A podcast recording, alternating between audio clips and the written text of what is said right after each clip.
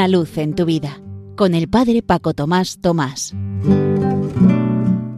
Queridos amigos de Radio María, os saludo muy cordialmente desde la parroquia San José, en Las Matas, cerca de Madrid.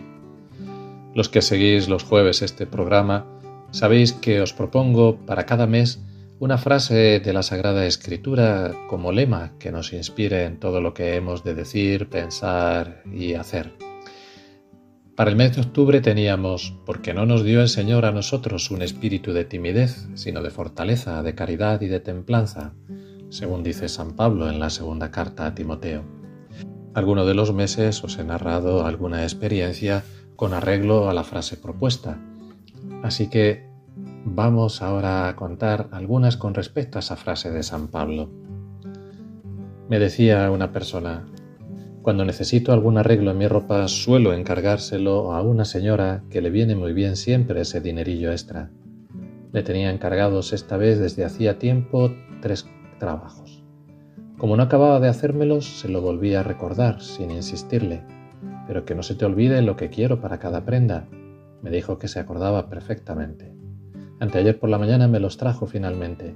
Y cuando me mostró la segunda cosa, me quedé muy chafada.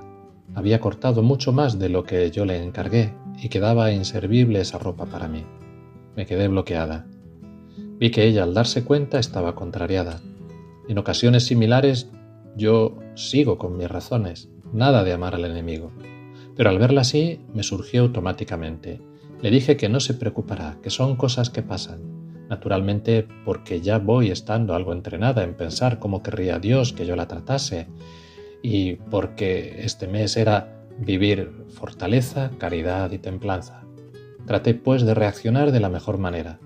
Vi que Dios me pedía además que le regalara la prenda, pues a ella sí le podía quedar bien. Entonces ella no quiso cobrarme los 20 euros del trabajo de otra de las prendas. Se lo acepté solo para que no se sintiera tan mal como seguía por su equivocación. Con la gente que me ha tratado mal yo siempre era ojo por ojo y diente por diente. Para mí ha sido en cambio una novedad comportarme así y estaba muy satisfecha. La invité además a tomar un té, pues ella venía cansada del trabajo. Vi que se marchó mucho más contenta de lo que llegó y yo me encontraba muy feliz. He amado, me he hecho uno con esta señora poniéndome en su lugar. Estoy con mucha paz. Os cuento otra experiencia que me ha llegado. Un sacerdote muy viejito me dijo hace unos días, no juzgues y no serás juzgada, y verás que tendrás la gracia necesaria para todo. Me estoy trabajando en ese sentido y veo que es verdad. Por ejemplo, me fastidia que alguna gente me mande WhatsApp bonitos todos los días y nunca me haya preguntado ni cómo estoy ni si necesito algo, sabiendo además que estoy sola, que no tengo a nadie. Y además, con tantos envíos, se me llena el móvil y deja de funcionarme bien. Apoyándome en aquellas palabras del sacerdote, hoy me armé de valor, como dice la palabra de vida, no solo con fortaleza, sino con verdadera caridad y con mesura, para explicárselo a una señora. Ya sabes que yo soy muy sincera, aunque a veces digo la verdad demasiado directamente y eso me hace quedar mal.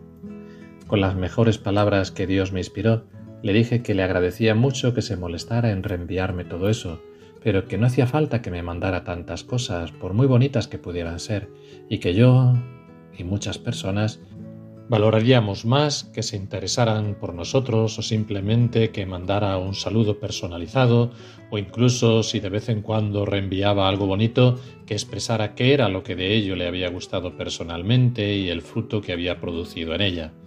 Creo que se lo tomó bien.